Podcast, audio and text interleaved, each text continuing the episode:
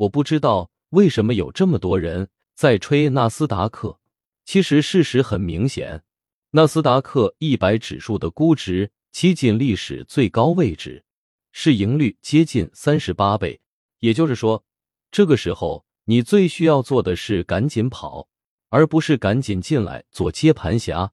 一只股票到达顶峰，最需要的就是一帮信仰者，让他们相信。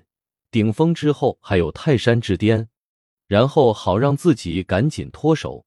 至于还有些人，他们希望趁火打劫，希望当韭菜进去的时候狠狠捞上一笔。其实呢，往往这个韭菜就是他自己。互联网上到处都在吹的时候，街头路人都知道了。你进去发财，你赚谁的钱？以上都是我的个人实操经历和思考感悟的过程。希望能够给你一点启发，增长更大投资能力。关注公众号“我的投资小账本”，查看历史经典文章，或者加入免费知识星球“黄小猫的投资圈”，每周刷新投资思维。看完有启发，点个赞是对我分享干货最好的支持。